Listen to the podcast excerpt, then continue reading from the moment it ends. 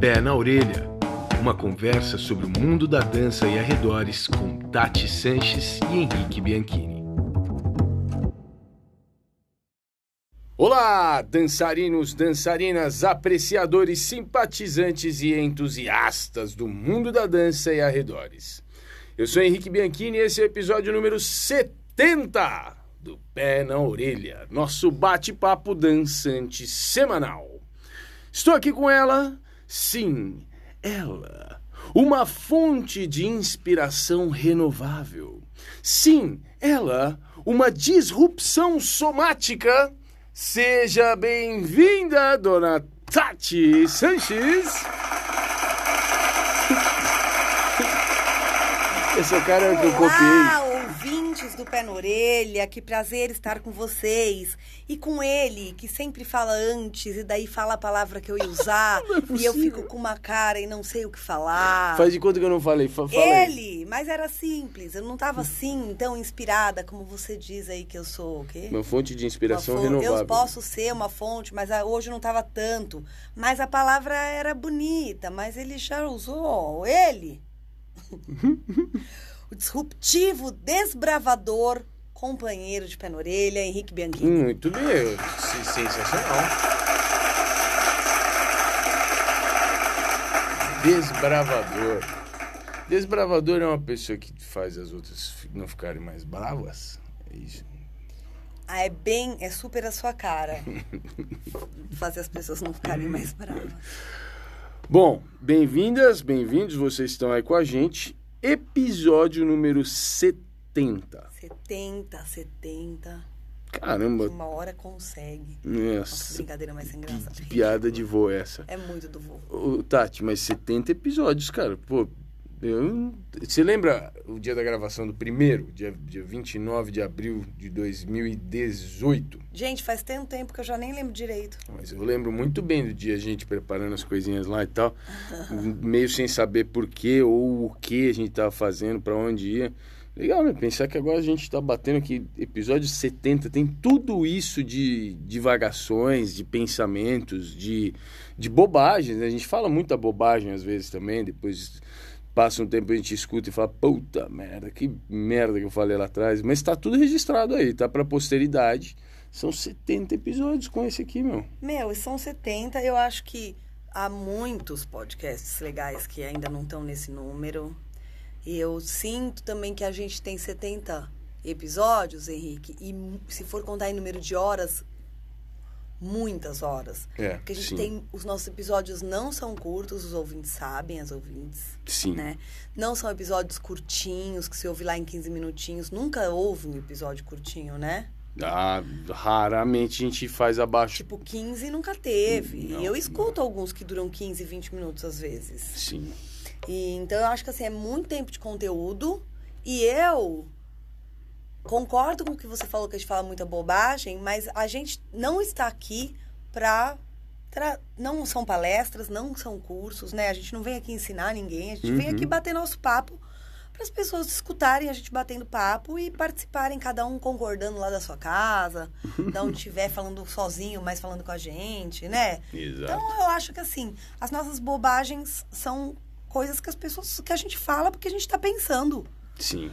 Quem não pensa que faz tudo certinho, porque, sei lá. Porque não se expõe, né? É, Então, não se expõe, a gente está se arriscando, a gente está sendo inovador, disruptivo, corajoso, entendeu? Desbravadores. Uma série de coisas, Muito né? Então, assim, é tão. A proposta é tão boa, assim, nesse sentido da gente ficar à vontade para conversar, porque é isso que a gente veio fazer aqui, que nem usar isso contra a gente para cancelamentos, as pessoas vão conseguir. Boa. que tá na moda, mas não vai dar. É, enfim. É, é verdade, concordo com você. Episódio de hoje, mais uma vez, vem da tua cabeça, só para variar. Ai, gente, essa minha cabeça, viu? Por isso que eu falo que é uma fonte de inspiração renovável, porque toda semana você renova aí suas sugestões. Gente, eu sinto o seguinte, olha uma curiosidade. Hum. O Henrique, ele tem um radar, assim, pra vai lá ver, que vocês sabem, né? Que às vezes eu tenho um, ele tem oito. Ele tem um radar pra vai lá ver, né? O- entre um episódio e outro, ele vai captando, ele, ó, o mundo, assim, parece que as coisas saltam aos olhos dele, ele vai captando. E aí eu acho que eu não tenho, assim, eu não sou assim igual a ele. Eu sempre fico frustrada que só tem um. Mas eu já vou, eu sou o radar do assunto, entendeu? Sim. Você vê, consegue perceber, até mesmo porque eu acho que muita gente deve escrever pedindo ajuda para você, pedindo aconselhamento e com questões, dúvidas profissionais. E aí você tem teu lado empreendedor, administradora de uma empresa, administradora de, é, que, que, faz a gestão de uma equipe gigantesca, não sei Sim, o quê. É Enfim, você consegue sentir as dores de todos os lados, ver onde é que aperta a calça em, em, em várias áreas diferentes, né? Uhum. Eu acho que é isso. Já eu fico lá só fuçando as minhas coisas lá. Ele fuça bem, né, pessoal? O que, que vocês acham? Muito bem, então hoje, eu não sei se você que leu o nome do episódio faz alguma ideia do que é que vai ser tratado aqui, mas eu devo falar para você, fique tranquila, fique tranquilo, porque eu também não faço a menor ideia do que vai ser tratado aqui. O nome do episódio é Na Dança. Para onde mais dá para ir? E aí eu pergunto para Tati, nós estamos falando obviamente de para quais países a gente pode viajar é, trabalhando com dança, né? Para que países a dança pode nos levar aí profissionalmente para trabalhar, certo? Ai, gente, olha só me faltava essa. Imagina a gente fazendo isso. A gente fala umas bobagens, mas a gente não é desse nível, gente. Tipo um TripAdvisor da dança, é, assim, né? então, você vai encontrar é que a gente está abrindo uma agência de viagens. Nossa, hoje eu estou muito piadista. Sim. Então, a verdade é que eu, eu, eu, vivo nesse, como você falou, nesse meio aí, encontrando muitas pessoas, com muitas dificuldades, principalmente, todos nós, nessa, nessa fase aí, né? Depois de 2020, esse início de 2021, que continua desafiador. E então, com isso, as pessoas ficam tentando descobrir o que fazer, né? O que fazer para ganhar dinheiro? O que fazer para não abandonar essa profissão? Sim, né? sim. E meio que isso é o resumo do que das conversas, é o resumo do que está acontecendo com todo mundo. O que, que dá para fazer para a gente não abandonar o que a gente gosta de fazer, né? É. Mas sim. não é a ideia, não é aqui a gente dizer o que dá, né? A gente tentar pensar, será que dá? É, e pensar também em inovações, formas, em, formas é, que a dança está sendo utilizada, uhum. para que estão usando a dança, o que que as novas configurações mundiais estão trazendo de oportunidades, né? A gente falou sobre tendências dois episódios atrás, o primeiro episódio de 2021, uhum. a gente falou sobre tendências. Então, meio que também dá para a gente olhar por esse, por esse prisma, assim, né? O que é que o mundo está nos trazendo de ideias, de possibilidades para atuação profissional, atuação criativa, para lidar com dança, é um pouco fora da caixinha, um pouco fora da trilha que todo mundo já trilhou, né? Sim. Exatamente. Muito bem, então bora devagar sobre isso. Let's go.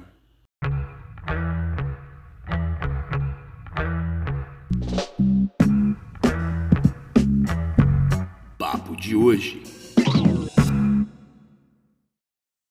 Tati, faz tempo que eu não faço isso. Lá vem. Quero começar te fazendo uma pergunta daquelas. Hum. Uma pergunta das maldosas que talvez não tenha uma resposta, mas é só para incitar um pouco a nossa discussão. Hum.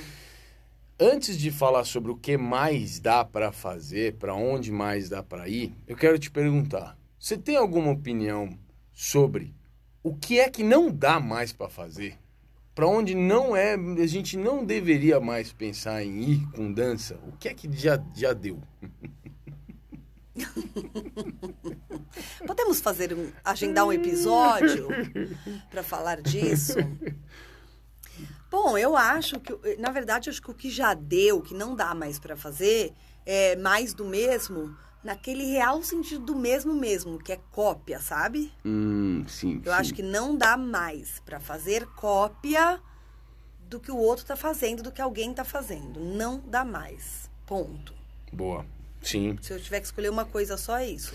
Ah. Copiar modelos de fazer coisas. Ah, é bom se explicar, porque eu tenho certeza que tem gente que está escutando e está pensando assim: sim, pode crer, eu já vi uma coreografia que foi copiada lá da Paris Goba. É isso, não é mais para copiar coreografia. Também pode ser, mas essa é só uma, né, pessoal? Então, assim, coreografia. Todo mundo vê lá um lugar, depois vê no outro, cópia, caramba, plágio, não pode. É cópia em todos os sentidos, eu acho, na minha opinião, que neste momento que a gente vive, principalmente, a gente precisa criar uma identidade no que a gente faz. A gente pode se inspirar numa ideia, num modelo, mas a gente precisa, não é que a gente quer para ser legal. Não é que seria bom. É que seria bom, ou ah, isso é bom para alguns, mas não é para todo mundo. Precisa, se precisa criar uma identidade, se precisa achar uma forma de se destacar, ou pelo menos ter a, a, o seu RG do que você está fazendo, sabe? Porque eu acho, sempre falo isso, eu acho que na dança a gente segue muito modelo. Em vários assuntos que a gente conversa aqui, a gente fala de seguir modelo, desde jeito de dar aula, jeito de se comunicar com pessoas, né? Já tivemos vários episódios onde a gente falou do seguir modelos que já existem. Então, acho que agora, é, antes era uma escolha, sabe? Sim. Antes era uma escolha. É, Antes era aquilo, aquilo. E... Ah, certo, certo, desculpa. É, era uma escolha, olhar o modelo e querer fazer diferente. Isso era algo que dizia respeito a pessoas um pouco mais corajosas, disruptivas. Olha a nossa palavra aí do, do, do né? Isso era dessas pessoas. As outras só faziam mais o mesmo. Não dá mais. Não, não dá mais. Não é mais um. Uh, ter, uh, ter ter diferenciais não é mais um diferencial. É uma obrigação.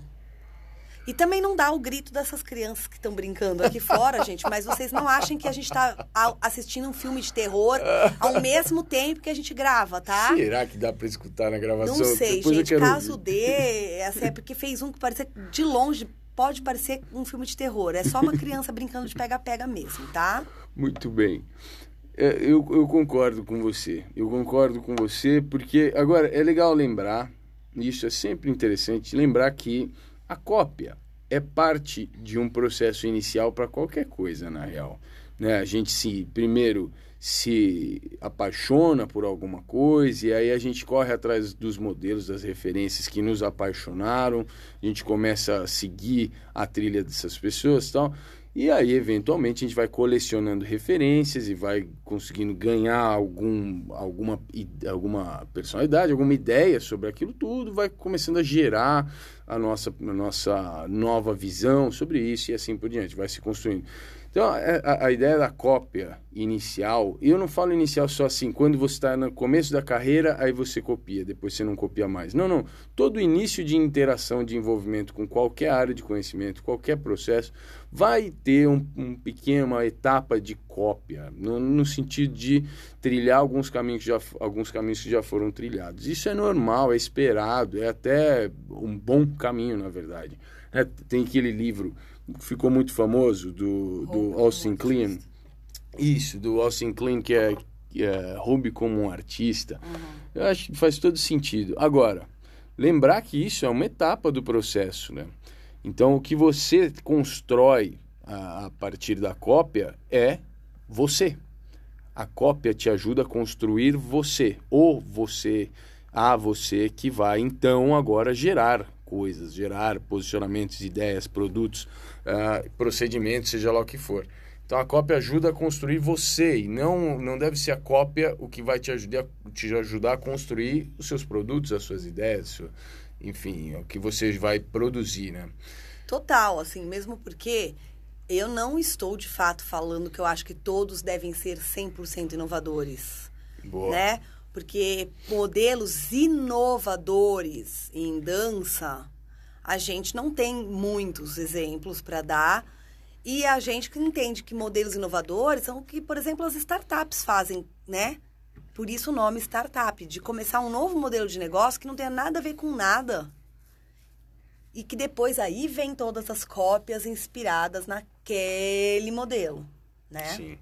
Até porque, né, Tati, a ideia de disrupção, ela tem a ver com aquele preceito elementar que a gente já falou aqui várias vezes, que é oferecer uma resposta, uma solução que não foi oferecida até então para problemas que existem, ou oferecer novas respostas para problemas que já existem, ou até mesmo demonstrar problemas que até então não tenham sido percebidos e já oferecer uma resposta para isso. Uhum. É, e quando a gente traduz esse tipo de pensamento para o meio da dança, é, pô, é preciso fazer alguma, alguma ginástica de, É. de, de, de raciocínio aí para chegar até soluções desse tipo que tenham sido oferecidas nesse meio, né, na dança. Você consegue pensar alguma. eh, Agora sim, de cara, né? Sem nenhum preparo. Você consegue pensar alguma disrupção no meio da dança em algum momento, assim, desse tipo? Oferecer soluções inovadoras para problemas, eh, ou melhorar soluções que já existem, ou em- ainda demonstrar que problemas existem e já oferecer uma solução. Difícil né, pensar assim de cara, né? Vamos, vamos seguindo, se você lembrar Não, de alguma, você seguindo. traz. Mas eu queria dar um exemplo aqui sobre o que a gente estava falando, que eu escutei hoje, inclusive, né? Hum. Que, sabe o Tinder? Certo. É um aplicativo lá, todo mundo sabe, né? Pra você encontrar uma pessoa, encontrar um companheiro, uma companheira, você faz aquele match lá, vai vendo as pessoas e tudo mais. Aparentemente, esse foi o primeiro. De, desse tipo de relacionamento, Isso, assim. é, desses aplicativos, sites de relacionamento. Não sei se foi o primeiro, mas vamos dizer que o Tinder tenha sido o primeiro. É o que a gente conhece mais, né? Tá. Eu, hoje eu estava ouvindo sobre uma pessoa que trabalhava lá, uma mulher que trabalhava lá, trabalhou muito tempo. Depois que ela saiu de lá, ela criou também um aplicativo de encontros. Porém, com uma coisa diferente. A- o primeiro passo sempre é dado pelas mulheres, nunca pelos homens. Ah, interessante. Interessante, né? Sim. Então, na verdade, a estrutura do modelo de negócio é a mesma. Mas ela encontrou dentro daquele um algo que poderia ser um, né, uma, Uma limitação, um uma problema. limitação, é, uma dor ou al- algo que algumas pessoas sentiam falta, no caso das mulheres, que incomodava alguém, foi lá e fez um outro resolvendo isso. Então, é um mesmo modelo de negócio com um diferencial Certo. né? Para as pessoas entenderem um pouco, porque eu sinto de verdade que até que a gente comece a olhar para fora da dança, eu falo porque eu me uso como exemplo, tá? Não é porque eu tô julgando os outros não, viu, gente? Mas até que a gente comece a olhar para fora da dança e ver essas coisas assim, que sempre parece que não nos diz respeito. Ah, tá falando de outra coisa, tá falando Sim. de Tinder, tá, ah, tá falando de aplicativo, tem escola de dança. Mas até que a gente comece a abrir esse olhar, é, a gente não consegue imaginar nada parecido na dança. Parece que na dança é normal a gente fazer mais do mesmo, né? O que você vê no grupo de dança do outro é o que você quer reproduzir no seu. O que parece que é o sucesso que o outro alcançou, você quer. É esse que você coloca como objetivo para você mesmo. A escola que abre. Né? Não, Sim. é difícil você ver alguém abrir uma escola, um estúdio, com um modelo totalmente inovador, que foi a que você me fez a pergunta. Sim. Eu vejo essa história que eu dei o exemplo do Tinder.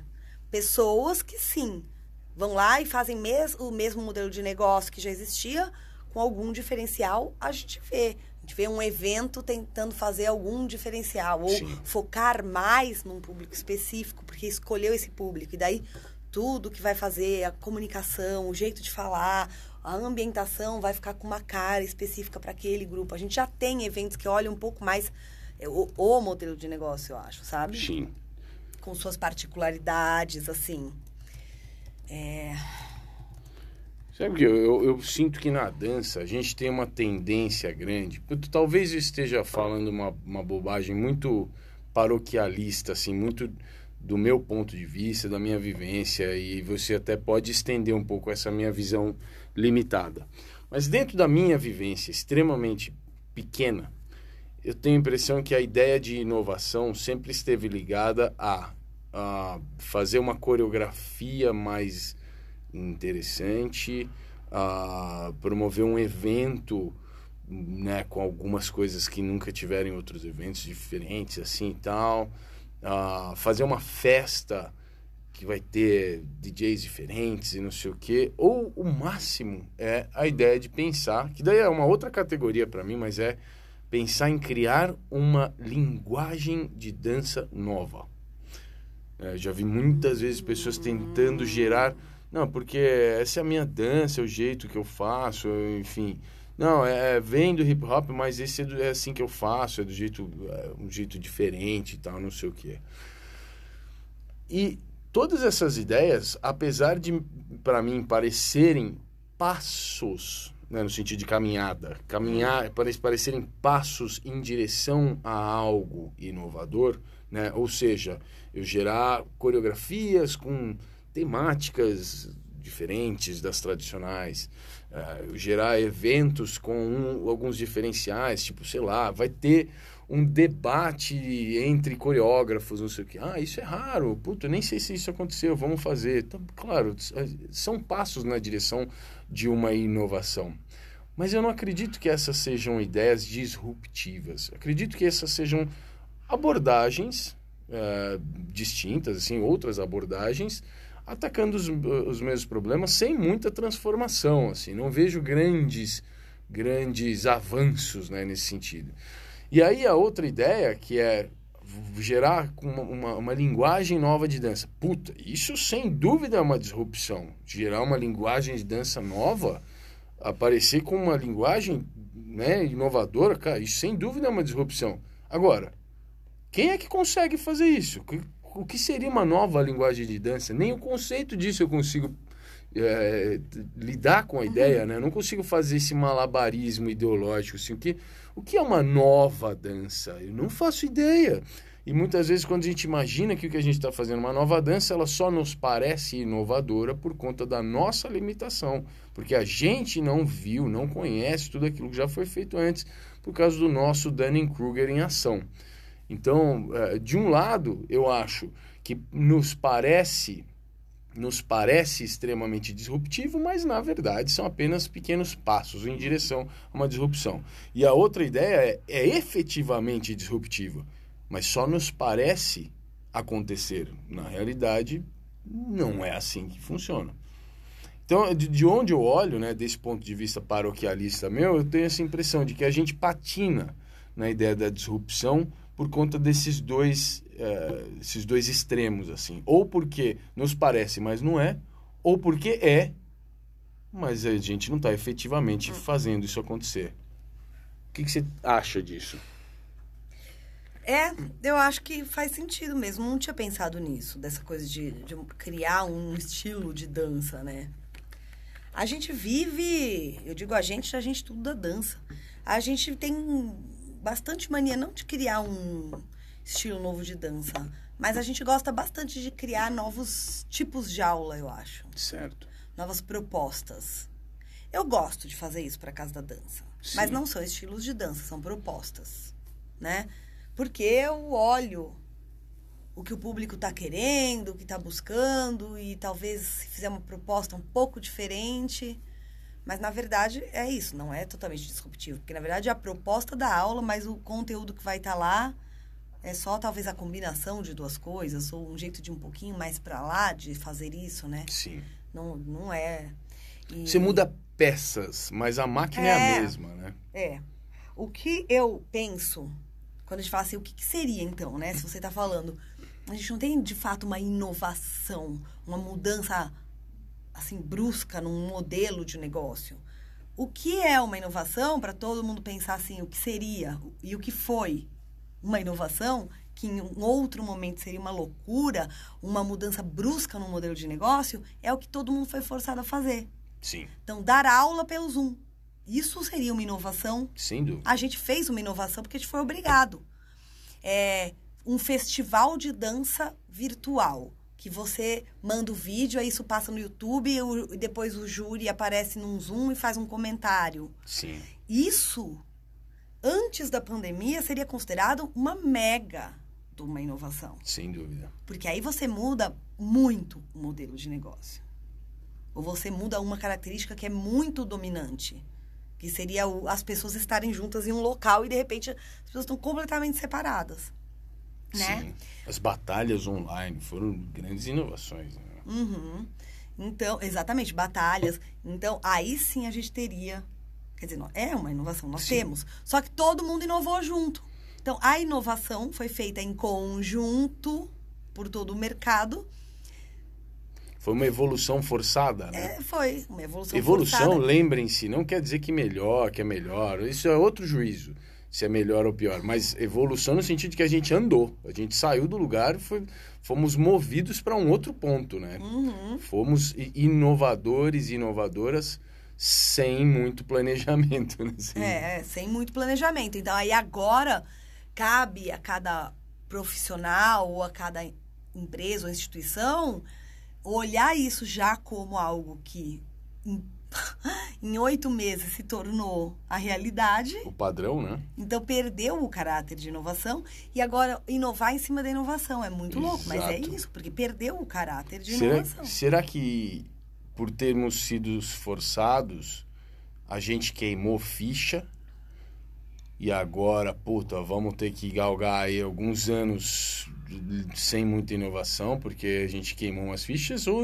ou será que, por termos acelerado o processo, agora a gente vai, vai, vai buscar mais inovações ainda e a gente abriu caminhos para coisas im- aí realmente impensáveis um ano atrás, sabe? Eu acho isso aí que você falou, a segunda opção. Eu também acho. Porque é motivador, né? É motivador. E a gente é muito tradicional na forma de fazer tudo da dança. Sim. Então, ver que algo impensável, de repente, aconteceu e foi possível, é, é extremamente motivador. Porque a gente não inventa coisas novas, uma boa parte é porque a gente não tem coragem. Eu acho que ideia até vem, mas, cara, nossa, tive uma ideia tão absurda, gente. Aí guarda na gavetinha. Né? Então, as ideias absurdas tiveram que acontecer em pouco tempo. Eu acho extremamente motivador e acho ainda que a gente dobrou a possibilidade de formas de se criar coisas, porque a gente só criava coisas presenciais, agora a gente tem todas as possibilidades de inovações, de ideias malucas no- do presencial e todas do virtual agora. A gente dobrou, Sim, sim. né? Mas eu ainda acho que a palavra, eu anotei aqui uma palavra enquanto a gente falava, ousadia é. Ela é muito forte. Por que, que eu anotei essa palavra? Quando você falou que a gente cria uma, um tipo novo de dança, né? Que você acha, só acha que está criando, mas na verdade é porque você não consegue avaliar o, o todo. É uma ousadia inocente. Eu Sim, escrevi, sim. né? É uma ousadia inocente. Por dentro você tá assim, meu, tô criando bagulho, tal. E é uma inocência porque você não tem uma visão do todo. Mas, de certa maneira, essa vontade, essa chaminha de fazer é alguma coisa legal para se Sim. valorizar, né? Sem dúvida. Só que às vezes você faz besteira. E assim, o- aí você vou falar que fazer besteira faz parte, porque todo mundo que inventou coisa nova fez um monte de besteira antes. Uh, sem dúvida, entendeu? sim. O único jeito de você inventar uma coisa que nunca foi feita é você experimentar. Sim. Senão vai ficar na tal da gavetinha, puta, pensei uma loucura tão grande e pronto. Né? É, Então tem uma coisa de ousadia, tem uma coisa de coragem, sabe? sim. E eu acho que a gente ainda. Muita gente, quando você estava falando de modelos de festivais, por exemplo, né? Sim. Ainda entendemos como inovação, que para mim também é uma ousadia inocente, reproduzir um modelo gringo, um modelo que não é do nosso país. Sim. né? Assim, meu, vamos estourar, vamos fazer aquele jeito daquele festival daquele lugar. Na verdade, isso já existe, só não existe, né, geograficamente neste país. Então, isso de fato não é uma inovação. Não, e É outra. uma reprodução de um modelo. E outra, muitas vezes trazer esse modelo para um, é, trazer esse modelo descontextualizado, né? Ele tá lá em um contexto estrangeiro e você, porque olha para lá e ele funciona, você se apaixona e decide trazer para cá sem recontextualizar com o lugar para onde ele se está levando. Ele não atinge nenhuma dor, nenhum problema de- do, desse segundo país, né? Do Brasil, por exemplo. Não atinge os problemas. Não tem, não tem nenhum problema que foi anunciado ou que foi percebido para qual eh, para os quais es- esse novo formato está vindo como salvador, como aquilo que vai resolver. Não, ele está simplesmente sendo trazido, não está considerando a, a reconte- recontextualização. E isso é, é, enfim, é desperdício, é, é- é problema. E quando fala gringo, também vale, assim, pensar em. Você foi no evento na capital, você foi no evento, sei lá, né? No Rio H2K, lá no Rio de Janeiro. Uhum. E aí você volta para sua cidade de 500 mil habitantes, com uma cultura totalmente diferente e quer reproduzir aquilo, você vai se frustrar, né? Sim. Você vai se frustrar. O público também não vai entender nada que tá acontecendo. Tati, eu tenho uma pergunta para você então. Ah, jura? Tati Sanches, na dança, para onde mais dá para ir? A Tati Sanches ou a dança? Não, a dança. O tema do nosso episódio. Você tem sugestões? Você sugeriu esse episódio? Eu quero saber. Quero saber para onde mais dá para ir. Que é que, para onde a gente pode apontar? Henrique, na realidade, o que eu acho é que nós podemos apontar, cada pessoa da dança, na verdade, pode apontar para onde vê a resolução do problema. Certo. Então, eu não consigo falar alguma coisa. Eu acho difícil eu falar agora uma lista de onde eu acho que a gente pode apontar, sabe? Uhum. Eu não penso em falar alguma coisa desse tipo hoje, porque eu acho que eu nem sei o que falar. Mas o que eu penso é, a gente pode, a gente tem muito potencial para apontar para muitos lugares. Cada pessoa dentro da sua área. Então, a pessoa da dança contemporânea, a pessoa que trabalha com projeto social, a pessoa que trabalha para academias famosas, a pessoa que trabalha dando personal, a pessoa que depende provavelmente de alguma organização ou de algum sistema, pode o quê? Inovar no sentido de tentar mudar algo que aparentemente é um problema para ela ou para o mercado, para sua profissão, né? Certo. Então, se, que nem uma pessoa outro dia conversando comigo numa palestra que eu dei, comentou: "Ah, puxa, mas é difícil, porque do jeito que acontecem as coisas na nossa profissão, que os professores não são valorizados, como que a gente faz?" Então, olha, vamos lá, a gente tem um problema. O professor de dança não é valorizado. O que eu posso criar? Né? Que eu posso fazer de outro jeito? Se eu Sim. fizer de outro jeito, ninguém vai querer? Ou se eu fizer de outro jeito, eu invento um jeito que todo mundo vai achar legal e vai querer, vai se juntar a mim para saber mais sobre o outro jeito que eu inventei? Ou vai querer copiar o meu modelo e aí criamos uma nova forma de fazer e começamos a modificar esse mercado, esse sistema, esse cenário, né? Então, acho que a gente fica tão preso em reproduzir coisas e ter desejos de coisas que já existem que a gente. E, e aí, que quando não dá certo, a gente culpa um problema. Só que o segredo da inovação está em olhar o problema e tentar resolver. Certo. Entendeu? Sim. Enquanto eu olho para o problema como um problema, eu estou perdendo a chance de inventar alguma coisa, ou de mudar alguma coisa, ou de ousar e fazer diferente. E não só eu tenho um diferencial, como eu sou agente de uma mudança em alguma coisa que é um problema. Porra, é o tal do propósito, tão bonito e falado. Eu lembro, eu lembro jamais de uma vez eu dei esse mesmo conselho, é sempre parecido, que é assim, pô, eu, vocês falam aí que o negócio da festa é importante, que é legal, que é, faz diferença ter festa pra gente ir, desenvolver, estudar, vivenciar essas danças no ambiente da festa, do clube, enfim.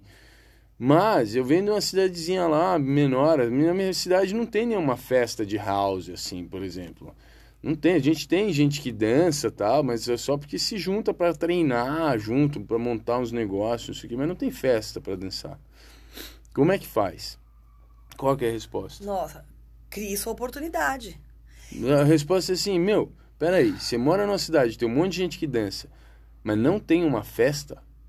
Você jura que ninguém ainda ocupou esse espaço, ninguém aproveitou esse nicho que está formado e sedento, ninguém uhum. ainda botou a mão para brincar, para mexer nesse problema. E você está esperando o que para ser a pessoa que vai fazer essa inovação, para aproveitar isso, para é. se beneficiar desse problema e ainda gerar benefícios para toda a comunidade?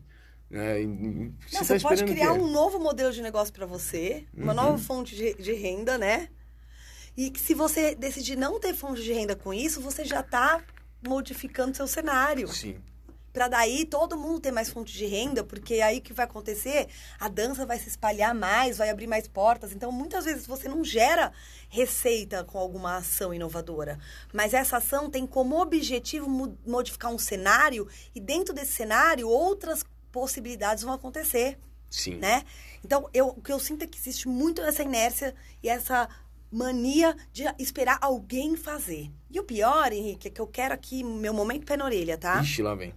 Você falou que a pessoa às vezes fala desse jeito, né? Uhum. Poxa, mas como que eu faço? Perguntando, bem bonitinho. Uhum. O pior é quando a pessoa fala assim: Ah, tá fácil falar pra você, né, Tatiana? Porque você é de São Paulo, né? Agora, a gente que é do interior, você fala uma coisa dessa, sabe? Você tá falando que você é de São Paulo, tá fácil pra você. Agora, e a gente? Entendeu? Certo. Porque é assim que as pessoas, que as pessoas olham. Entendeu? Sim, sim. Ah, mas você tá em São Paulo, é fácil. Você tá em São Paulo. Que- do que, que nós estamos falando, gente? Então, assim, vira e mexe tem alguém falando. Ah, mas você pode, você tá, você é. Mas não é disso que a gente tá falando. Uhum. Porque aonde eu tô, pode ter festa, mas pode estar faltando alguma coisa. E se aqui já tem festa, eu é que me dei mal. É o contrário. né? A concorrência toda contrário, já meu. existe. É, se a gente fala, nossa, é importante festa. É, você tá falando que é importante festa porque aqui tem. Quero ver você morar no interior lá onde eu moro, que não tem nada. O que, que você ia falar? O que, que eu ia falar? Eu ia falar assim, sorte sua que lá não tem. Você tá com uma oportunidade na tua mão. Em São Paulo, se eu inventar uma festa, eu vou ser só mais uma. Eu não vou estar inventando nada de novo no meu, no meu ambiente. Eu vou ter que ter outra ideia. E a sua tá pronta. E você acha que você é a vítima. Sim. Vamos fazer um episódio sobre essa história de São Paulo? A história de São Paulo, vamos! Fazer um episódio desse Vamos! negócio que todo mundo quer mudar para São Paulo, que acha que aqui é o aqui é o, o polo e aqui tá tudo fácil, aqui é que o bagulho anda. Vamos se, muito. Se você, se você que está escutando ah, tiver interesse em nos escutar falando sobre essa história aí, troca, manda uma mensagem aí, conta pra gente. A gente quer saber. Uhum. Tati, eu, eu gostaria de pensar aqui agora. Você sabe que eu sou, sou dado a essas listas, né? Assim que você me falou sobre o tema, sobre a sugestão, eu comecei a pensar umas coisas, assim, algumas áreas que eu tô vendo que estão usando a dança é, fora da caixinha. Estão usando a dança para coisas, assim, para muito além daquilo que nós consideramos a utilidade oficial da dança. Porque quem, quem entra no circuito, quem entra no, no processo tradicional, assim, lida com algumas áreas, algumas frentes de atuação, né? Então, assim, existem as aulas de dança, aí, claro, dentro de aula de dança existem subnichos, existem categorias, procedimentos, ideias e objetivos diferentes, claro, mas aulas de dança, quem faz aula, quem ministra as aulas. Existem as companhias, os grupos de dança, né? e aí, claro, existem propósitos diferentes, existem companhias profissionais de dança que estão lá para fazer estudo, para fazer laboratório e, express... e depois colocar os resultados disso em obras financiadas e tal. E existem grupos que não são profissionais, são amadores, estão lá para se juntar, para dançar, aprender juntos, estudar e eventualmente ir para festival competitivo tem esse cenário aí, né? Uhum. Com seus respectivos uh, parceiros e, e, desdobramentos diretos. Mas tem muitas outras coisas que estão lidando com dança em, em, um outro nível, assim, de uma outra forma, em outros aspectos, e que vale muito a pena a gente pensar. Né? Por quê? Porque se existem esses, esses passos em direção a, a, utilidades diferentes para a dança, são nichos que estão se abrindo, que se, se, mostram ali receptivos à dança, que valorizam a dança como ferramenta, como linguagem, como procedimento, como seja lá o que for. E estão lá, estão acontecendo. E que a gente pode olhar para tudo isso como mais opções de atuação. E aí eu fiquei pensando um monte de coisa, cara, um monte de coisa. Como, por exemplo, ontem a gente fomos pegos aí, meio de surpresa, por um espetáculo que a gente assistiu no Film and Arts. Uhum. Eu tinha visto a, a, a, divulgação, fiquei curioso, a gente programou para assistir. Fomos pegos de surpresa pelo espetáculo canadense chamado Height. É isso? Será que eu falei certo? Eu vou até olhar o nome aqui para não falar é... bobagem. Eu não vou chutar, gente, porque sem ler certo. fica difícil. Betroffenheit. Depois no Vai Lá Ver, a Tati vai falar um pouco mais sobre esse, essa obra, mas eu vou só adiantar. É uma obra que foi roteirizada, foi escrita por um, um performer e escritor canadense chamado, acho que ele é canadense, chamado Jonathan Young, e foi dirigido e coreografado pela Crystal Pite. Depois a Tati fala mais. Só que é o seguinte: essa obra é uma obra de cura e redenção para esse cara que escreveu. Porque é uma obra que trata dos traumas e do, do processo de, de, cura emocional e que, que, que, pelo qual passa uma pessoa após um, um evento traumático. E é, aconteceu mesmo com esse cara. Ele perdeu três pessoas em um, em um, incêndio, pessoas muito próximas, e ele traduz isso na escrita dele, no roteiro que ele gera e dentro do qual, depois na obra, ele performa, uh, sendo ali o que dá para ser chamado de o protagonista dessa obra incrível. Isso me fez levantar essa ideia, assim, né? a, a dança como terapia, como processo de cura, a dança como um processo de regeneração, um processo de autodescoberta. Essa é uma área que existe, eu não saberia dizer desde quando. Existe há muito tempo né, esse raciocínio, esse pensamento de que a dança é, tem esse potencial. Mas eu não vejo essa como uma área uh, foco principal assim de atuação da grande maioria das pessoas que lidam com dança. Eu não estou nem falando em se tornar um terapeuta que lida com dança, porque daí envolve uma formação toda específica e tal. Uhum. né? E aí tem que ser uma formação mesmo para ser responsável para não ir lá no, no outro episódio lá, né? Exato, é necessário uma formação específica. Mas eu fico pensando assim, esse poder todo que tem né, de tratar pela dança, é, eu não sei, poucas pessoas me parecem, né, também aqui de, do meu ponto de vista limitado, hum. me parece que não tem tanta gente vendo isso como um, potencial e tal. E tá aí, cara. Eu acho que é uma ideia, é um caminho valioso que poderia estar sendo utilizado nesse mundo que vai precisar muito mais de processos de cura, principalmente emocional, de agora em diante por que não a dança, né? Por que não, ao invés dos, dos ansiolíticos e dos antidepressivos, por que não a dança? Claro, de novo, por meio de um processo guiado por profissionais preparados. Eu, por exemplo, não tenho nenhum preparo para lidar com isso. Não seria a minha atuação. Mas por que não direcionar um, um, um preparo, um estudo, para daqui a alguns anos poder atuar nessa, nessa frente, né? Eu, eu acho que isso não é muito visto, assim, não é muito. Uh, não está no foco da maior parte das pessoas. Henrique, acho que na maior parte não.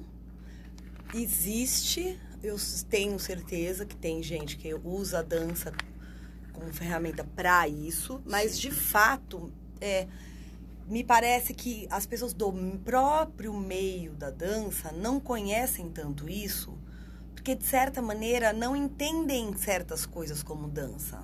Ah, né? É muito louco esse pensamento que eu tô fazendo agora. Não sei nem se eu vou conseguir me expressar bem, tá? Mas aparentemente, de um modo geral, né, o grossão aí de todo mundo da dança, olha a dança como técnica para se desenvolver hum. e virar hum. bailarino, né? Sim. É, de fato, a dança não como técnica para se desenvolver e virar um intérprete. A dança, com todas as suas potencialidades, ela é pouco explorada mesmo. E quando explorada, ela é olhada não é olhada pelas pessoas que fazem a dança como para ser intérprete ou que fornecem a dança para ser intérprete. É entendido que está num outro saco lá, na outra gaveta e muitas vezes menos okay. com menos valor, né? Muitas vezes é, né? Um, é, desdém ainda. É. Né? sei lá o que, que passa na cabeça das pessoas, mas é colocado numa outra gaveta. E aí é justamente quando você vê pessoas que vão ficando mais maduras, tiveram como objetivo o, a performance e tudo mais. É nessa hora que a gente até tem falado disso bastante, eu tenho falado muito quando falo de carreira, quando os 30 anos batem na bunda, que começa a pensar o que eu vou fazer no futuro, não vai dar para ficar indo na batalha pro resto da minha vida, que as pessoas começam a falar o que mais, o que mais, o que mais, o que mais eu faço com isso, eu não quero largar a dança, o que mais eu faço com isso. E para algumas esses caminhos aparecem. Sim. E aí essas pessoas vão para esses caminhos e vão encontrando novos objetivos e novos propósitos mesmo, né? Só que para quem tá ali ainda na dança, só conseguindo ver a dança como performance, desenvolvimento para ser intérprete, quando olha aquilo, entende que aquilo, essa pessoa foi fazer outra coisa, mas não foi fazer outra coisa. É dança. É dança, entende? Sim, sim. Por isso que talvez, sei lá, é, mas ótimo, é pouco explorado, eu acho. Mas ótimo raciocínio, acho que faz todo sentido, né? Entende? é a mesma, agora. é a mesma coisa, é a mesma coisa quando usam aquele termo. Não é a mesma coisa, peraí. Mas eu acho que existe uma analogia possível aqui. Hum. Quando a gente escuta aquele termo, a, a, a alta cultura ou a, a alta arte, sabe essas ideias? Você nunca ouviu isso?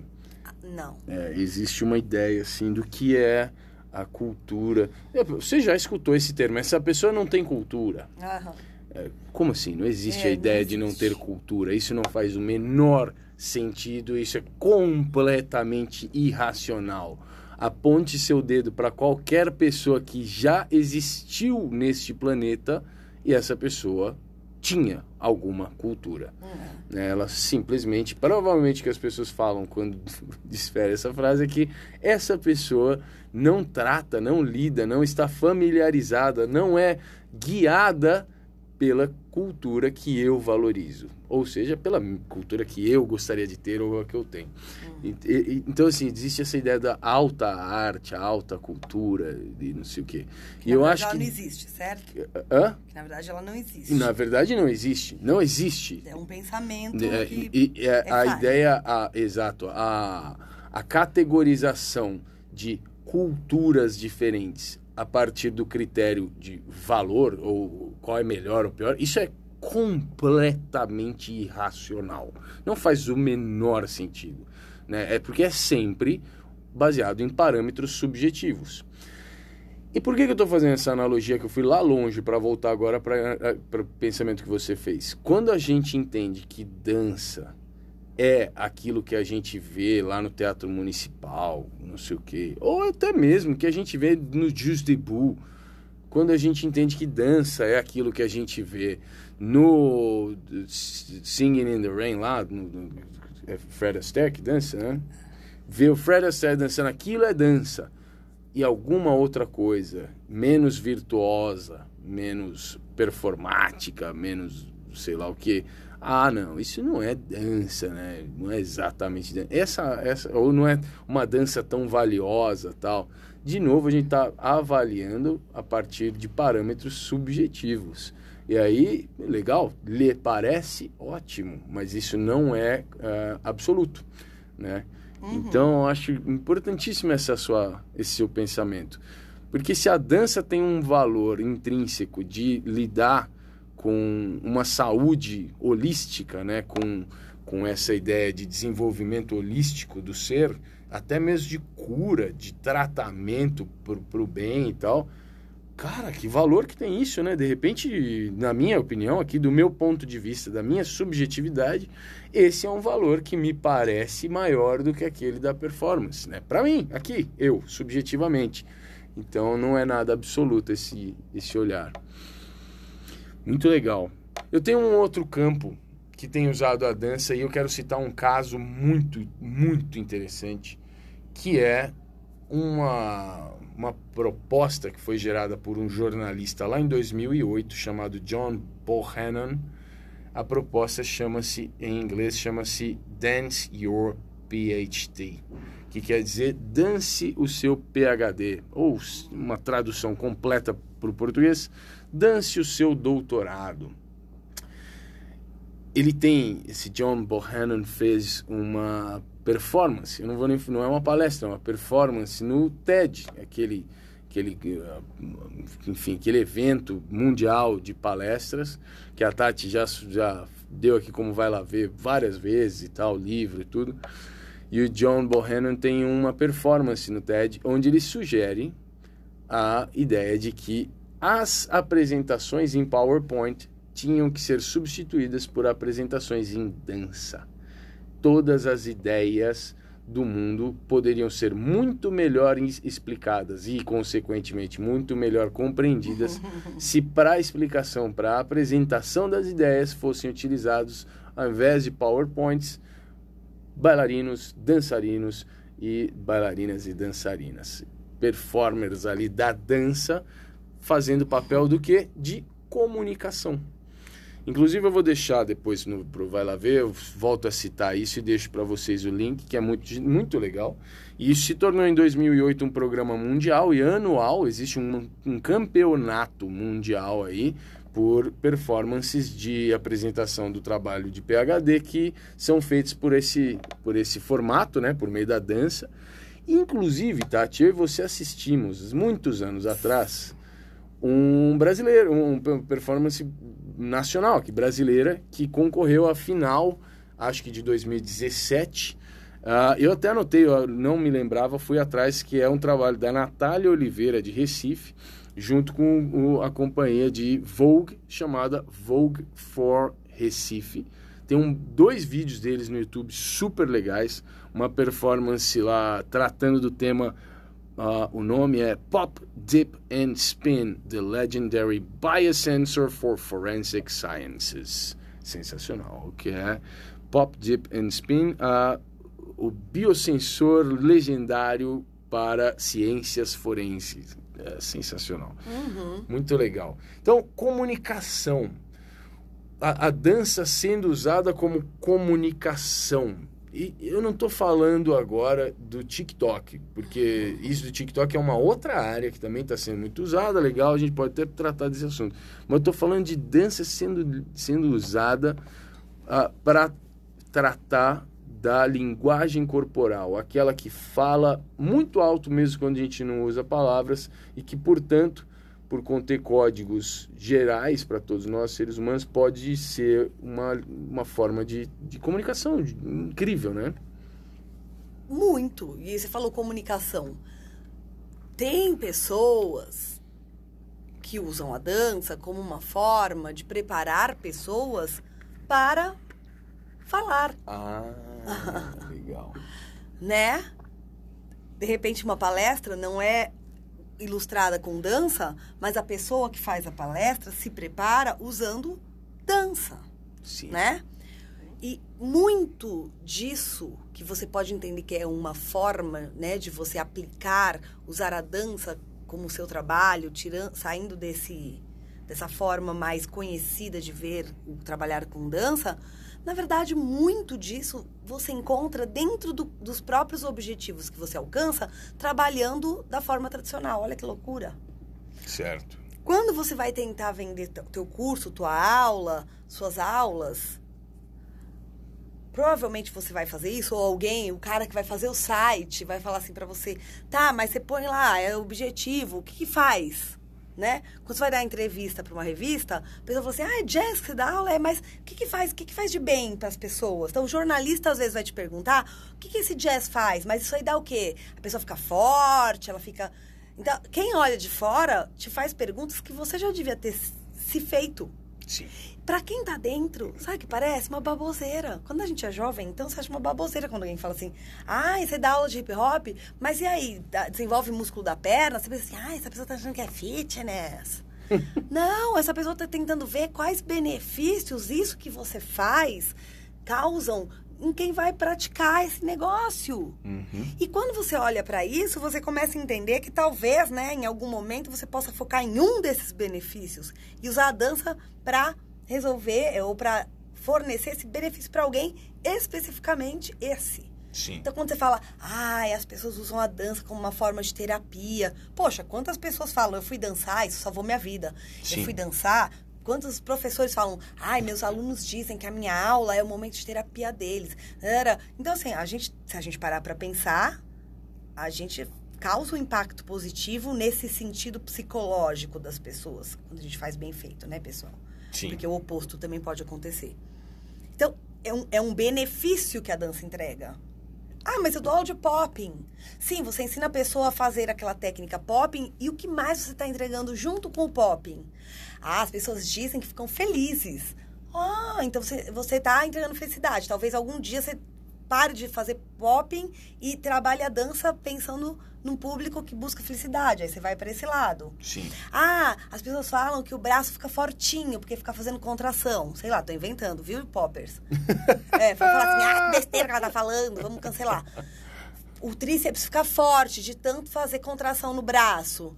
Olha, gente, então, de repente, é uma forma de você vender melhor seu produto.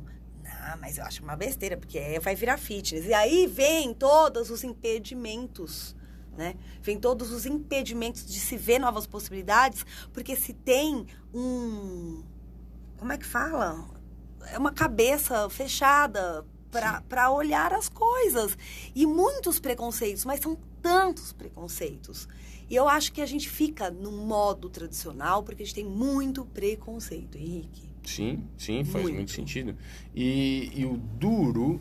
E medo, desculpa. Sim. E medo do que os outros vão falar. O duro é saber, agora nessa altura do campeonato, já que eu tô atingindo aí, tô chegando aos 40 anos, já dá para falar uma coisa ou outra. O duro é perceber que é, esses preconceitos vão se dissolvendo conforme você vai amadurecendo, né? Conforme você vai ganhando mais bagagem, mais vivência, você vai conseguindo filtrar as coisas que efetivamente têm algum algum impacto a longo prazo, algumas coisas que realmente são importantes. Esses preconceitos vão se dissolvendo com o tempo, né? E o duro é perceber que não tem muito que você possa fazer a não ser deixar o tempo passar e aproveitar bem. Deixar o tempo passar, não, desculpa. Aproveitar o tempo que passa. Porque não dá. Não adianta você chegar para uma pessoa super jovem agora e contar essa não. história e falar assim: ó, eu sei que te parece bobagem, eu sei, sei, mas deixa eu te contar, ó, eu já passei por isso. É assim, tá? É assim, é melhor você já direcionar para isso e tal, é desse jeito. Não adianta, não adianta. Então, essa que é a parte complicada, é perceber que não, não tem muito o que fazer, tem que deixar o tempo passar mesmo. Mas você, mais jovem aí que está escutando, esses preconceitos tendem a sumir com o tempo, tendem a pelo menos se dissipar e a falarem menos alto dentro da sua cabeça. Né? Tem gente que não, tem gente que segue até o fim sustentando, uh, enfim, essa cabeça mais fechada e tal. Sofre muito. Sofre viu? pra caramba. Uhum. Tati, um outro. Bom, gente. É. A gente tá aí divagando. Temos 10 minutos, 12, 11 minutos, tá? Tá. Um outro lado que tem usado a dança, eu nem sei se a gente vai ter o que falar sobre isso, mas eu vou jogar aqui porque o que a gente está fazendo é dando sugestões, ideias, fazendo a cabeça de você que está nos escutando trabalhar.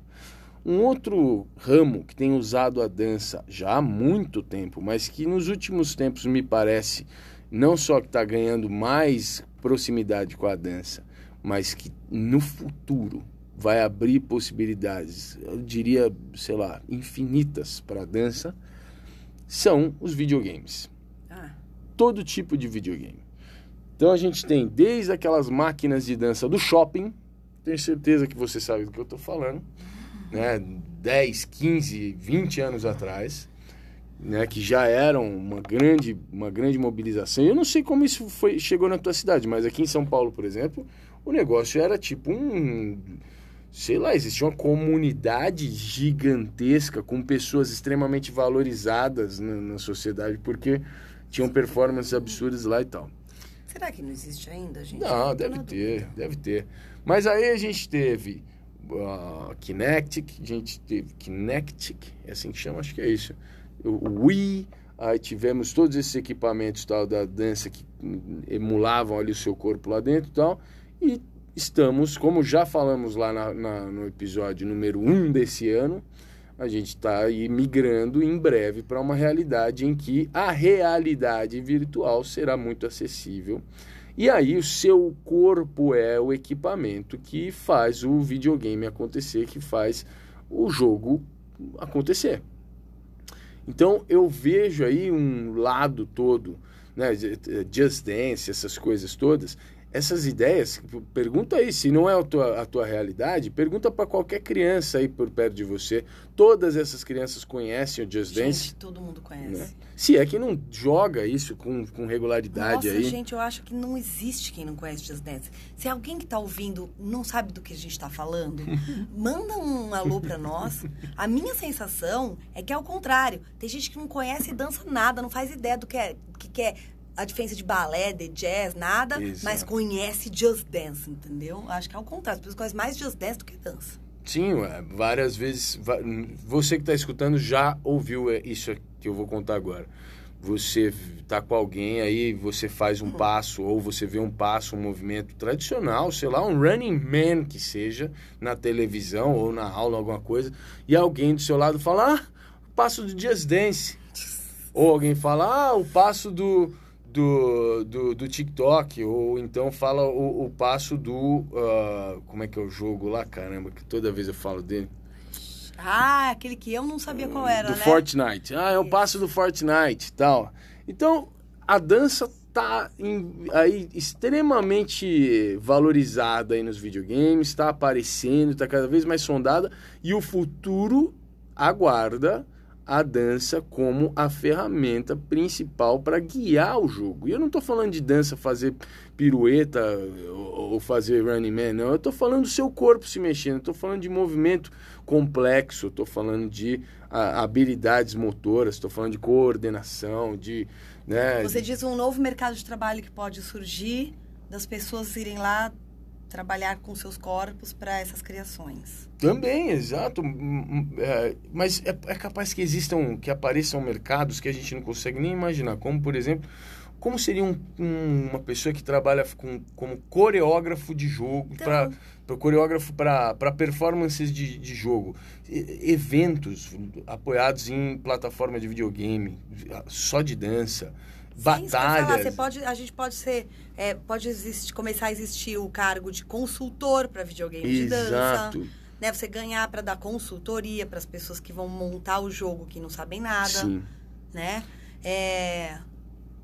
E mais, isso tudo é alguém esperar isso acontecer para alguém nos contratar e a gente ficar lá esperando também alguém nos contratar.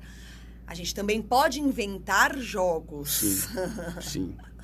né? É verdade. Esperar alguém querer fazer um jogo de dança e me chamar, ou de repente eu ter uma ideia, inventar um jogo e achar alguém que faz jogo e levar ideia. É disso que eu tô falando, que eu Uhum. falei lá no começo, entende? Sim. Eu lembro que teve um jogo de breaking no PlayStation, sei lá, 2. 2 talvez. Tinha um jogo de breaking, meu. Você acredita? Puta, era Acredito. muito, muito louco.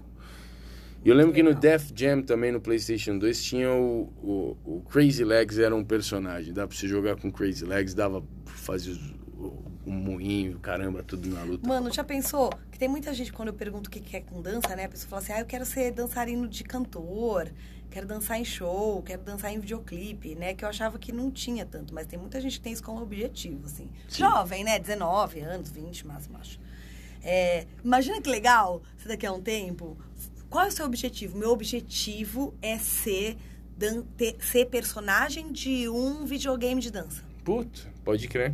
Quando você vai falar que sua carreira, você chegou onde você queria? Quando a- tiver a Tati Sanches num videogame de dança. Sim. E aí eu vou pautar ali minha, meu planejamento de carreira pra esse dia acontecer. Ai, que legal! No eu Just, quero. no Just Acabei de Dance não decidir. tem? No Just Dance não tem os Last Waynes lá?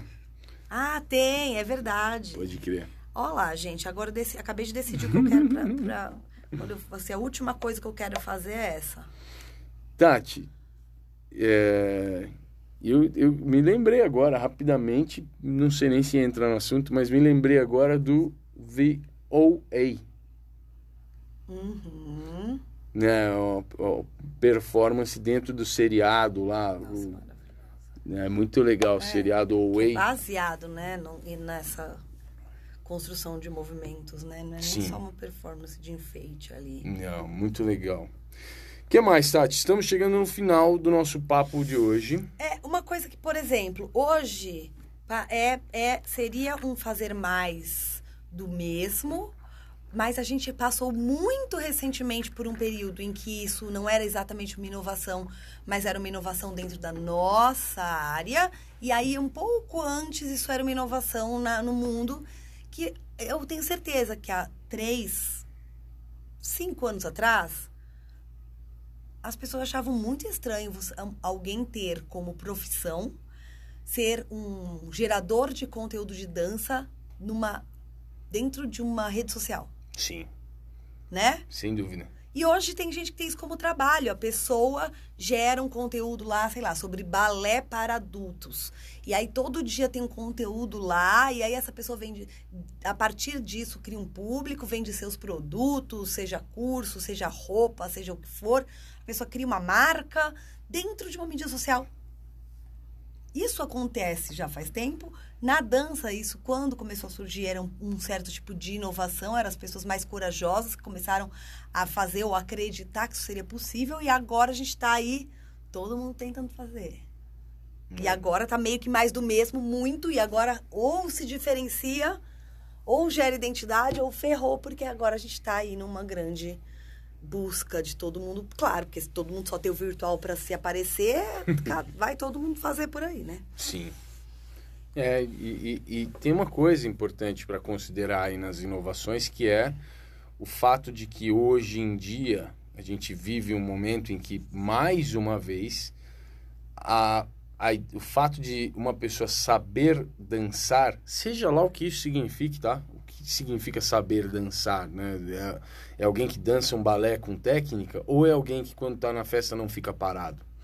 Sabe? Enfim, a pessoa que sabe dançar tem é, consigo uma moeda social. Né? Por algum momento, e por muito tempo, eu diria, na nossa sociedade ocidental contemporânea aí, é, dançar não era bem visto para homens, por exemplo. A gente tinha alguma bobagem aí. Em algum tempo, nem para mulheres. Nem para mulheres, sim, sim. É a mulher que vai para festa e fica Pode, dançando, ela é, tá, tá se exibindo, sei lá. Minha avó queria fazer balé, parece que o pai dela não deixou, não. Falou que isso não era pra uma menina de família. Pois Imagina? é. Então a gente vive um momento em que, puxa, graças às deusas, a gente tem a dança, o saber dançar, seja o que lá for saber dançar, como uma moeda social, como uma coisa que traz valorização na sociedade. E isso é uma matéria-prima para a inovação. Sensacional. Puta, que sensacional. Que delícia de conversa, gente. Vocês estão animados, gente? Tô animada. Muito bem, então vamos, vamos deixar a galera com essa mensagem bonita. Vamos. Que Tá eu tô bom? animada. E a gente vai daqui pro Merchan. Exato. E tem vai lá ver pra caramba hoje. Não vai embora, tem um monte de sugestão, cara. Até já.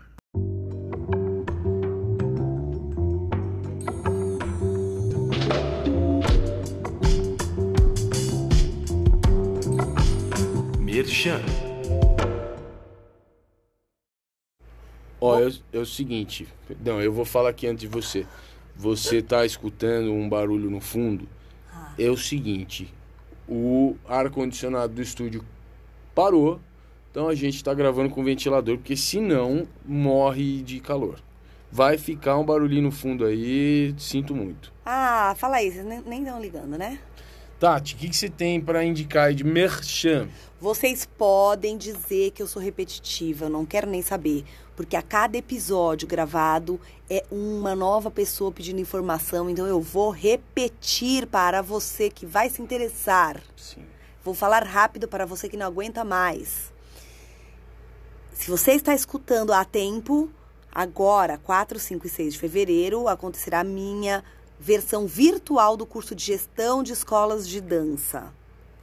A realidade é que é capaz de que eu não tenha mais vaga, porque tem duas pessoas para confirmar, fazer o pagamento e aí vou fechar as vagas.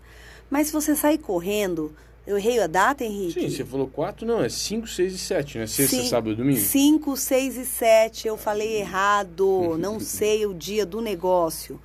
5, 6, 7. Sexta, sábado e domingo é tipo o dia inteiro, mais detalhes comigo, tá? Mas é isso. Poucas pessoas, três dias inteiros, com tempo para bate-papo. Não é palestra, é curso, é troca. É uma imersão nesse negócio aí de gestão, tá?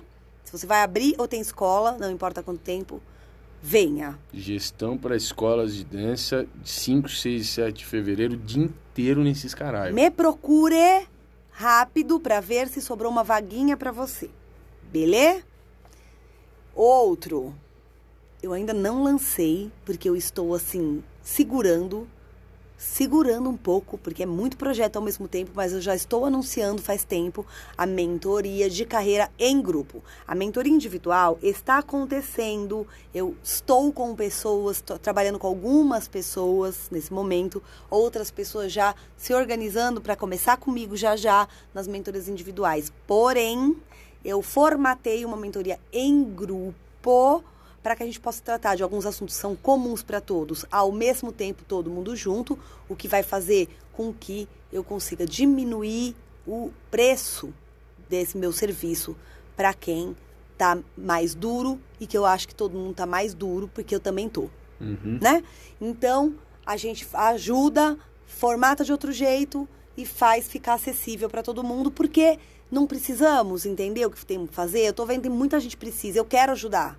Mas eu não consigo ajudar todo, todo mundo de graça. Então eu estou tentando fazer de um jeito que fique acessível, tá? Vai ser um grupão de pessoas, mas que eu vou fazer atendimentos individuais a essas pessoas, sim. Sim. Tem planejado aí quatro atendimentos individuais dentro desse grupo que eu vou acompanhar durante quase seis meses. Caramba. Só fica de olho nas minhas coisas. Tem lá no meu Instagram, tem um lugar que você clica na minha bio, que tem várias opções. Tem uma que tá assim, lista VIP da Tati. Essa lista, você coloca seu e-mail num lugar que eu mando e-mail sempre que eu lanço alguma coisa lá primeiro. Então coloque lá, tá bom? E eu deixo você saber assim que eu lançar aí essa, a, esse curso. Tá bom? E acho que é isso, né? É isso. Ah, muito bem. Bora pro Vai Lá Ver.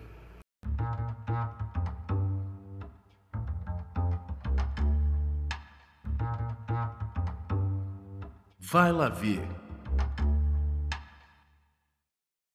Chegamos então no Gol Darcy. Gol Dar- Darcy Gonçalves. Vamos lá, vou começar pelas coisas que a gente já falou aqui no episódio. Sobre o Dance Your PhD, do John Bohannon. Cara, é incrível. Assim, incrível. É uma. Ele fala sobre uma teoria sobre. O que, que é? Sobre superfluido? Acho que é isso. Acho que é sobre, sobre superfluido. Faz tempo que eu não assisto esse vídeo. Mas hoje eu corri atrás dele para pegar o link deixar na descrição. E me lembrei, acho que é uma teoria sobre superfluidos que alguém, um amigo, conta para ele. E ele explica essa teoria com os dançarinos ali no palco. E é muito legal, muito. Sem, sem nada de de- Efeito de especial, efeito, de nada. gizmos, nem nada. São quatro? Não É. Não, depois entra mais. Depois entra, sei lá, tem uns 10, 15. Tem uma, co- é uma Ah, companhia é, de dança depois específica lá. Mas que fazem o processo são cinco pessoas ali. E é isso, a explicação de um- uma teoria, um trabalho científico. É muito legal, né? Porque não é que tem um figurino, né, Henrique? Não, não tem nada, Nada. cara, não tem nada. E Tipo eu- uma camiseta e uma calça. Usam, Exato. Se você for depois, eu cheguei até a abrir para dar uma olhada, mas não está aqui mais aberto. Se você colocar Dance Your PhD no Google, vai aparecer, tem até uma página no Wikipedia que explica. Se eu não me engano, são quatro áreas de conhecimento, sei lá, física, química, biologia e ciências sociais. Eu acho que é algo, como isso. E, e aí tem esse campeonato. Já, o- esse é o 13 terceiro ano, de- 2020, se eu não me engano, foi o 13 terceiro ano dessa dessa ideia. E, cara, sensacional, muito legal, cara. E eu vou deixar também o link da, da, da performance da brasileira que eu falei, né? Uhum. De novo, esqueci o nome dela. Natália. Exato, Natália Oliveira e a Vogue for Recife.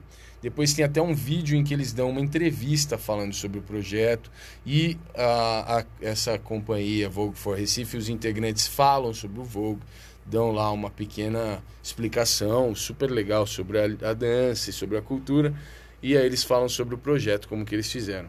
Super legal e o Vogue for Recife tem um arroba no Instagram que eu vou deixar também na descrição, tá? Mas Dance Your PhD, eu sugiro de verdade que você vá lá ver essa apresentação do John Bohannon e também conheça o projeto, porque é isso, cara. É, Guarda essa ideia na tua cabeça. É a academia, o meio da pesquisa científica, em áreas que até então a gente considera muito, muito distantes da nossa escola de dança, do nosso campeonato, da nossa batalha, do nosso não sei o que do caramba né? Física, química, biologia, ciências sociais, tudo isso tão distante, a academia, né? o, o meio acadêmico e tal, estão dançando as teses de doutorado. É, se tem que ir lá ver isso, precisa ir lá ver. É sensacional. Vai lá ver. Isso. Ué. Quero sugerir também uma série nova que eu iniciei no meu Instagram chamada Interrogações. São vídeos curtos de dois, três minutos no máximo, é, que eu convido pessoas cujas opiniões me interessam. E aí eu mando para essas pessoas uma lista de 30 perguntas. Mas 30 perguntas das mais cabeludas possíveis. É, por exemplo, a primeira resposta que eu obtive foi do Will Freitas, nosso querido amigo, já esteve aqui convidado do Pé na Orelha inúmeras vezes. É, o Will Freitas escolheu a pergunta: para que serve a dança? E depois o que eu peço é que essas pessoas filmem uh, divagações sobre essa ideia. Não é a ideia não é responder, até porque o nome é interrogações e não respostas, suposições nada disso, mas a ideia é que a pessoa se filme pensando sobre o assunto, pensando em voz alta, falando sobre essa ideia, o que essa pergunta gera de pensamentos e tal. E tive esse primeiro episódio com o Will Freitas, o segundo episódio já está no ar também com a queridíssima e valiosa Juliana Kiss. Ela escolheu a pergunta: como a dança pode, pode salvar o mundo? Veja só. Tem perguntas muito, muito complexas ali. Inclusive, tem uma pessoa que foi convidada lá para participar que ainda não, não falou, não me deu uma resposta. Ainda tô Quem esperando. será, gente? Tô esperando, tô esperando. Quem será? Quem será?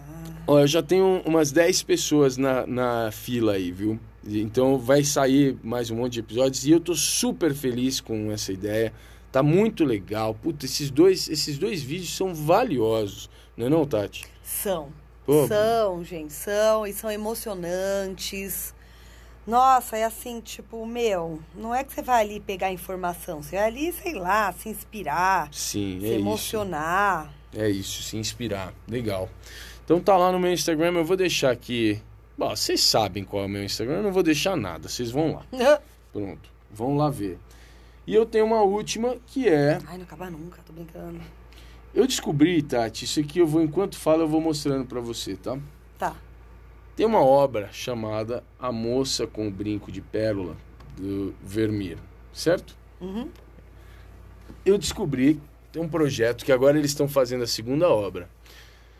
Os caras pegaram essa, a- o quadro e fizeram uma, um scan, escanearam, mas escanearam com a maior resolução possível.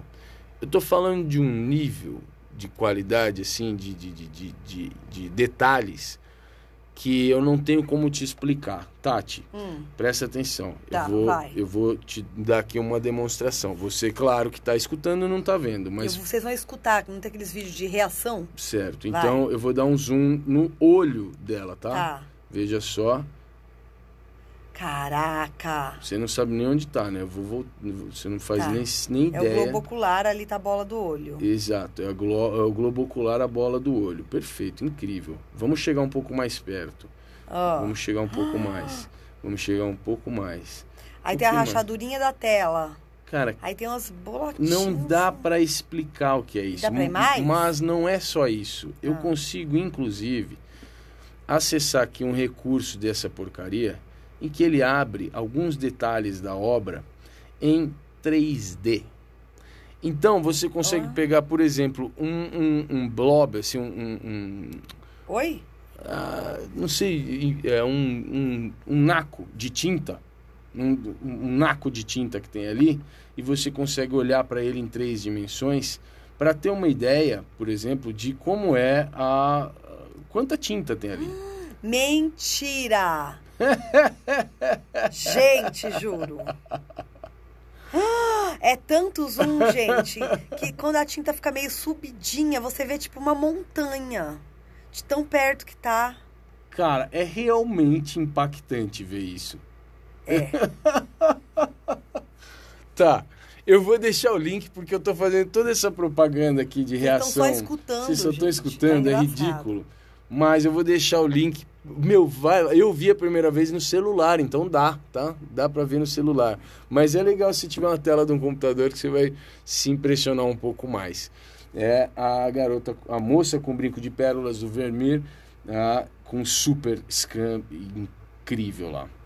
Tati, eu disse que você ia dar as informações aí. Informação Ah. não, mas falar, dar a sua impressão aí do Heights, que eu vou deixar o nome e não vou deixar link, porque não tem link, você não tem como assistir, então a gente vai indicar só pra você correr atrás mesmo. E se aparecer a oportunidade de novo no Film and Arts, eh, a gente assistir no Film and Arts, pra você ir lá assistir, mas é isso.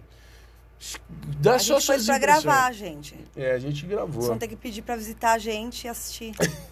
a gente vai cobrar o ingresso. Baratinho, viu? Pode É, deixar. Eu, eu queria que você falasse, sabe, porque você teve reações lá também assistindo. Eu achei que você gostou. Olha, gente, eu não posso dizer que eu sou a pessoa que já assistiu tudo que teve de oportunidade de coisa de assistir. Dizer que já assistiu tudo que existiu de espetáculo de dança no mundo, é óbvio que não. Nem em São Paulo dá pra eu falar que eu já assisti tudo. E mesmo tudo que estava à minha disposição e próximo, eu acho que eu não, eu não assisti tudo. Né? Muitas vezes até espetáculos de amigos eu queria assistir. Eu estava em algum lugar dando algum curso e não consegui. Meus amigos e amigas sabem disso. Então eu não sou uma pessoa que já assistiu muito, tudo, que assiste tudo que tem. Gostaria. Um dia eu vou conseguir. Então, é, talvez a minha fala fique meio assim, né? Como é que fala? Vaga.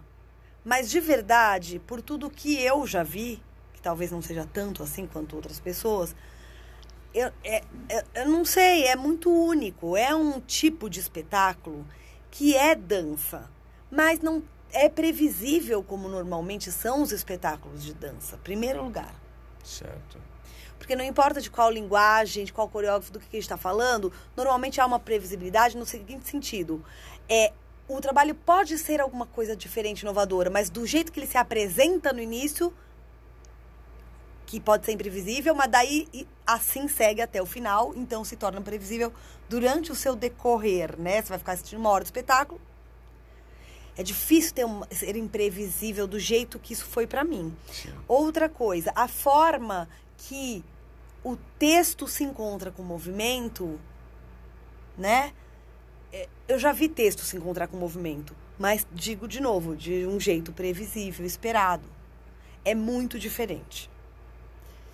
O quanto aquelas pessoas, o quanto os intérpretes são atores da mesma qualidade que são bailarinos, e eu não tô falando de uma qualidade, qualidade, tô falando assim, é, é num top que você fica besta de ver, né? Uhum. essas pessoas, assim. A propriedade que essas pessoas têm, não só de presença de cena, de estar dentro do personagem, mas aí também tem técnica, tem precisão, tem, sei lá, tudo tá dentro do, do lugar. E tudo impressiona, né, Sim, Henrique? Sim, sim. É ousado. Você, na- você nunca sabe o que vai acontecer. Sei lá, é E é tanta bonito, né? coisa. E então, é bonito. é bonito, é emocionante, né? Assim, impacta quem tá assistindo, não só esteticamente.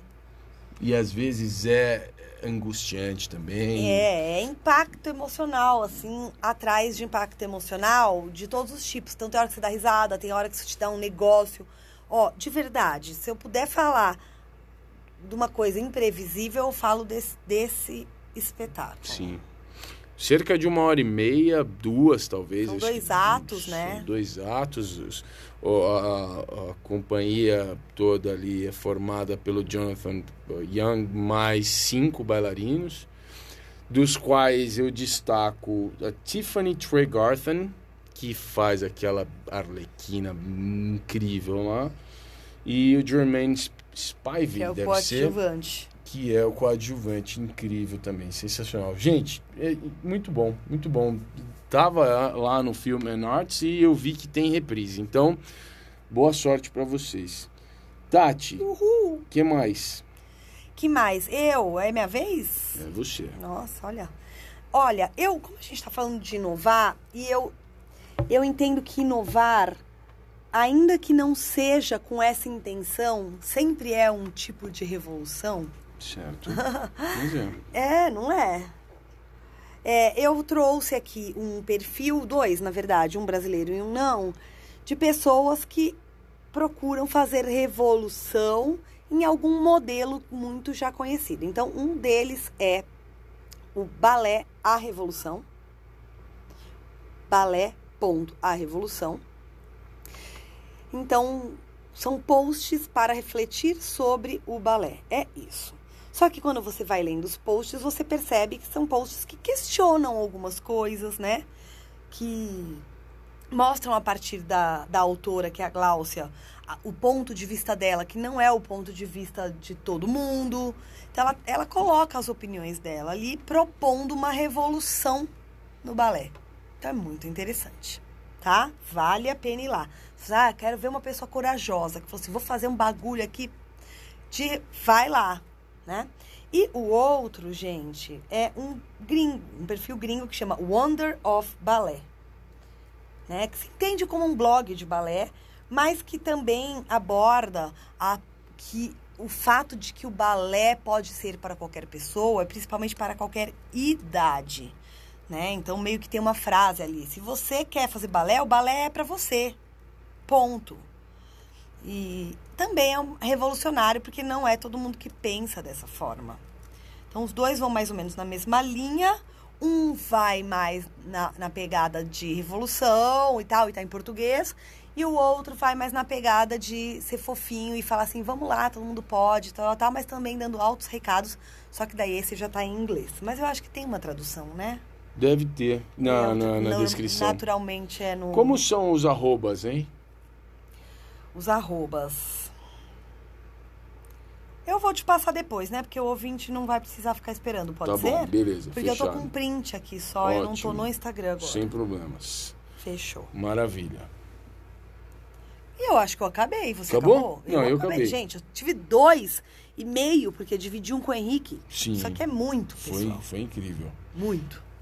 Os nossos Vai Lá Ver são muito fodas, mano. Na moral, se juntar tudo que a gente fez nesses 70 episódios, tem tanta coisa legal que a gente já indicou, meu.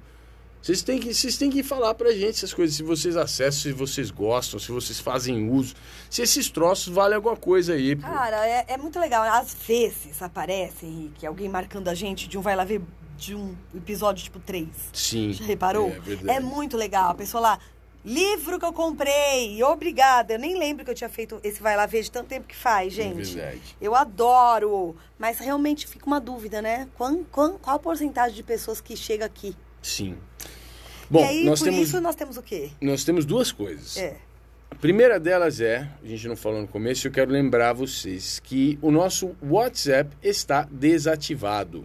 Pode ver que ele não está mais nas nossas comunicações, não está na descrição. A gente não tem mais WhatsApp. Ninguém falava com a gente, sabe? É, até falava Aí um a gente. pouquinho. Tô brincando. É, até falava um pouquinho, mas é, a verdade é que a gente também falhava muito na resposta por É. lá. E aí acho que o destino, o universo falou, meu, quer saber? Vou acabar com esse chip aqui. Um vou- universo chamado Claro. É, vou acabar com esse. Era Tim, na Tim. verdade. Vou acabar com esse chip aqui e vou salvar a vida deles, vou mand- melhorar a situação. Então, comunicação conosco é mensagem direta no Instagram, tanto para mim quanto para Tati, pode mandar que a gente acessa diariamente, tá bom? Isso, Essa- vocês não vocês sabem, tem gente que sabe, tem um perfil lá, bababi, bababá, do pé na orelha. É, que tá meio devagar, a, A, gente, gente, ainda, ainda tá. não sabe o que quer fazer. Então, assim, se você quer eficiência na comunicação, venha direto comigo, com o Henrique, que vocês, a gente olha o nosso toda hora, né? E agora, para finalizar, a nossa hashtag do episódio. É, isso é parte. se- Você tem que ajudar aí, Tatiana. A hashtag do episódio. É o quê? Nada, não vem nada. Uma ideia. Desbravei. Desbravei? Desbravei, desbravei esse episódio. Boa. Porque você é o desbravador, aí Não, todo gostei. mundo vira desbravador Eu gostei. aqui. É isso. Então, Desbravei. Você que está escutando, chegou até aqui, se você conseguiu, com toda a resiliência, nos acompanhar até esse momento e tiver qualquer vontade de fazer algum post em redes sociais, use a hashtag Desbravei, só para a gente saber que você aguentou o tranco, tá bom? É isso então por hoje, minha gente. Muito obrigado mais uma vez por ficarem conosco. Muito obrigado por nos ajudarem aí é, com as opiniões, com as ideias de vocês. E que vocês também sejam desbravadoras e desbravadores na dança. Tá bom? Um beijo pra vocês. Tá bom. Um beijo. Beijo pra você, Henrique. Pra você também, Tati. E até a semana que vem. Tchau! Tchau.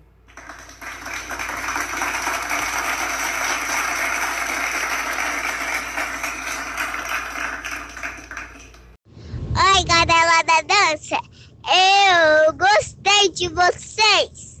muito.